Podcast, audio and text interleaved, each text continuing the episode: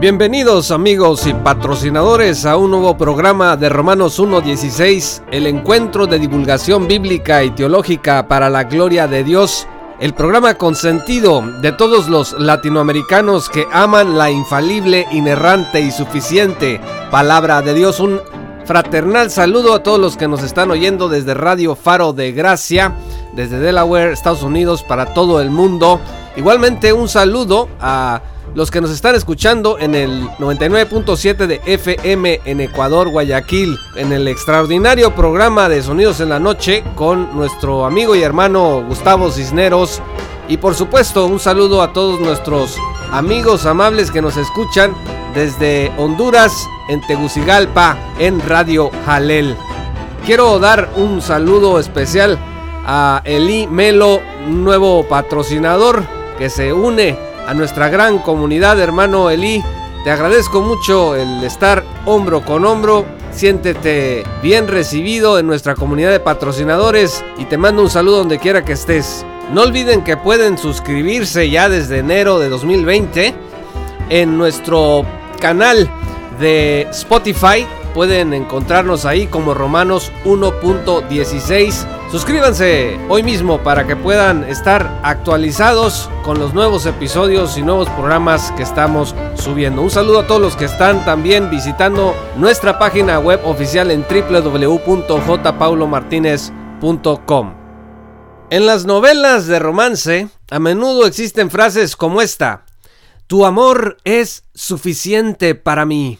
No necesito nada más. Que algo sea suficiente significa que es bastante y que no requiere algo más para estar completo. Cuando decimos, amigos, por tanto, que la Biblia es suficiente, en términos generales significa que no necesitamos nada más para poder conocer quiénes somos nosotros y quién es Dios y qué debemos saber y hacer para que Él sea glorificado. Pero es bueno detenernos a revisar algunas cosas que no significan el que la escritura sea suficiente. Número uno, que la escritura sea suficiente no significa que no necesitemos de pastores y maestros y de la congregación local para entenderla y aplicarla mejor. Miren, Efesios 4 versículos 11 al 12 dicen que Dios constituyó maestros y pastores a fin de perfeccionar a los santos para la obra del ministerio, para la edificación del cuerpo de Cristo, hasta que todos lleguemos a la unidad de la fe y del conocimiento del Hijo de Dios, a un varón perfecto, a la medida de la estatura de la plenitud de Cristo. En general, si no tenemos pastores y maestros, entonces no tenemos esta oportunidad de crecer. La Biblia, amigos, es suficiente. Pero ¿de qué servirá si no la entendemos correctamente? Si no hay quien nos la explique, como preguntaba el eunuco.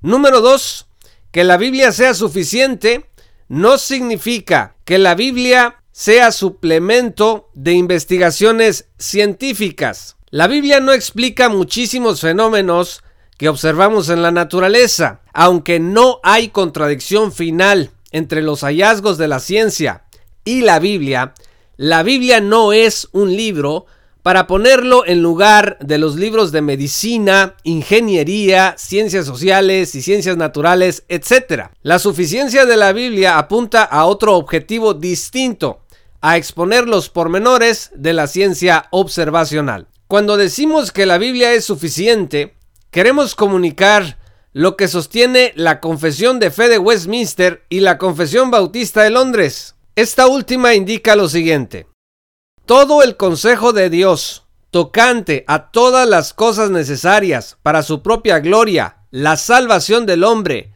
la fe y la vida, están expresamente expuesto o necesariamente contenido en las sagradas escrituras, a las cuales nada en ningún momento ha de añadirse ni por nueva revelación del Espíritu, ni por las tradiciones de los hombres. Fin de la cita. Este apartado de la confesión se puede desglosar en tres puntos generales. El primero, todo lo que tú quieras saber sobre la fe verdadera está en la Biblia. Todo, amigo y hermano. A veces será mucho muy claro, por ejemplo, No tendrás dioses ajenos delante de mí. Éxodo 20, versículo 3. Bueno, creo que eso no es muy difícil de comprender. Pero otras veces necesitarás mayor atención para comprender, como es el caso de no temáis a los que matan el cuerpo, mas el alma no pueden matar, que aparece en Mateo capítulo 10 versículo 28. Porque, ¿qué clase de temor es este? ¿Cuál es la diferencia entre el alma y el cuerpo? ¿Quién puede matar el alma? ¿Qué significa matar el alma?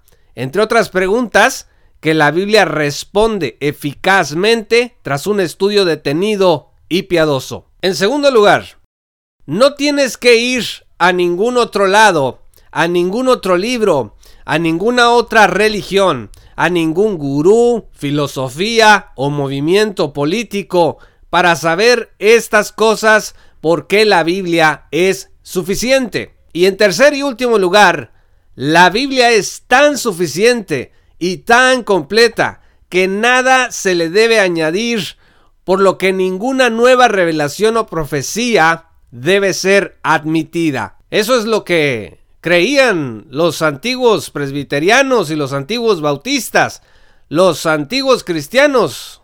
Amigos, un texto bíblico clave para entender la suficiencia de la Biblia está en segunda de Pedro capítulo 1 versículo 19.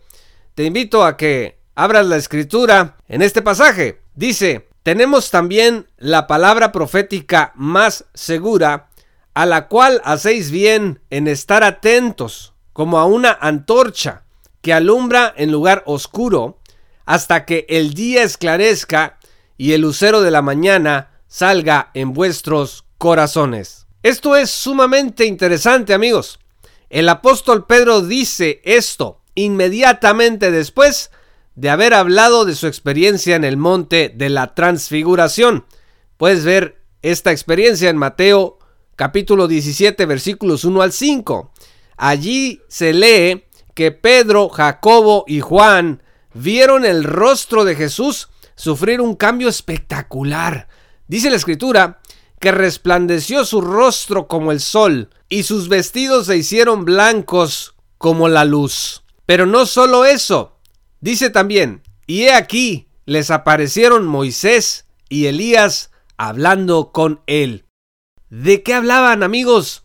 De los padecimientos que atravesaría el Hijo del Hombre en la cruz por nuestra redención. Vean ustedes el versículo 12. Esta experiencia por la que muchos creyentes carismáticos darían la vida, fue estimada por el apóstol Pedro menos segura que la palabra profética. O sea, la palabra revelada a los profetas del Antiguo Testamento que hablaron del Mesías por venir.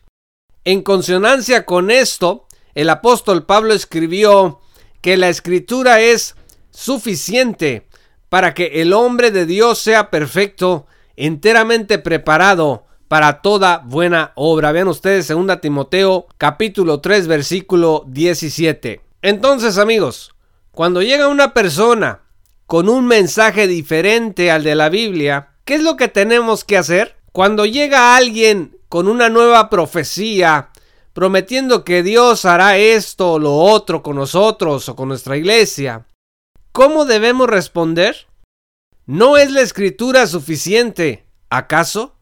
necesitamos que alguien venga a añadir algo más a lo que ya está escrito? Evidentemente, amigos, los apóstoles creían que Dios estaba entregando la última parte de su revelación especial a la humanidad a través de Jesucristo. Explícitamente, el apóstol Juan ordena no añadir nada a su revelación cuando dice, si alguno añadiere a estas cosas, Dios traerá sobre él las plagas que están escritas en este libro. Y si alguno quitare de las palabras del libro de esta profecía, Dios quitará su parte del libro de la vida y de la santa ciudad y de las cosas que están escritas en este libro. Vean ustedes Apocalipsis capítulo 22 versículos 18 y 19. La Biblia, estimados amigos, es suficiente. Nosotros en Romanos 1.16 respetamos a aquellos hermanos que creen que todavía existe nueva profecía o revelación de parte de Dios en nuestros días y que cuando alguien les dice que hay profecía para ellos o sus iglesias, pues tienen fe en eso. Pero no estamos de acuerdo con esta manera de recibir esas supuestas profecías. En la Biblia, amigos, el castigo para los que proclamaran profecía en el nombre de Dios sin que ésta se cumpliera era la pena de muerte. Deuteronomio 18, versículo 20. Tampoco creemos en esa idea popular en nuestra época de que en la Biblia había profetas falibles. O sea, que se equivocaban en sus vaticinios y que aún así eran profetas de Dios. Recientemente, el más reformado de la Fraternidad Teológica Latinoamericana, el doctor Juan Stam, sugirió que existen profetas falibles en la Biblia en uno de sus artículos. Pero con mucha claridad la Biblia enseña que los profetas que hablan cosas que no se cumplen, como ocurre con todos los profetas posmodernos, no deben ser temidos, sino denunciados como falsos. También la Biblia dice, y si se llega a cumplir, pero esa persona te está alejando de Dios, pues igualmente es un falso. Entonces la profecía bíblica no era un de Tin Marín de Dopingüe. La profecía bíblica no era adivinación. Era la comunicación de la voluntad de Dios a su pueblo. Por eso no debía errar de ninguna forma. En ella estaba la vida y la muerte. La profecía bíblica era inerrante. La Biblia es suficiente, amigos. Por eso el Salmo 119-160 dice, la suma de tu palabra es verdad y eterno es todo juicio de tu justicia.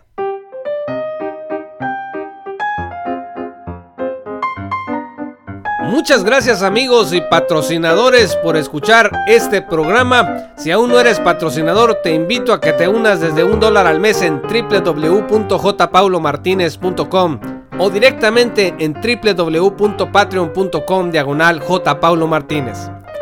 Vas a acceder a una serie de recursos exclusivos que te van a permitir estar mejor equipado para enfrentar los desafíos que presenta la posmodernidad. Suscríbanse también a nuestro canal de YouTube, busquen Juan Paulo Martínez Menchaca y suscríbanse hoy mismo. No olviden, como les dijimos hace un momento, suscribirse en nuestro programa en Spotify. Búsquenos como Romanos 1.16 con número y van a poder suscribirse inmediatamente para estar actualizados en los programas que estamos compartiendo con frecuencia. Esto fue Romanos 1.16, el encuentro de divulgación bíblica y teológica para la gloria de Dios. Yo soy Juan Pablo Martínez Menchaca. Muchas gracias y hasta pronto.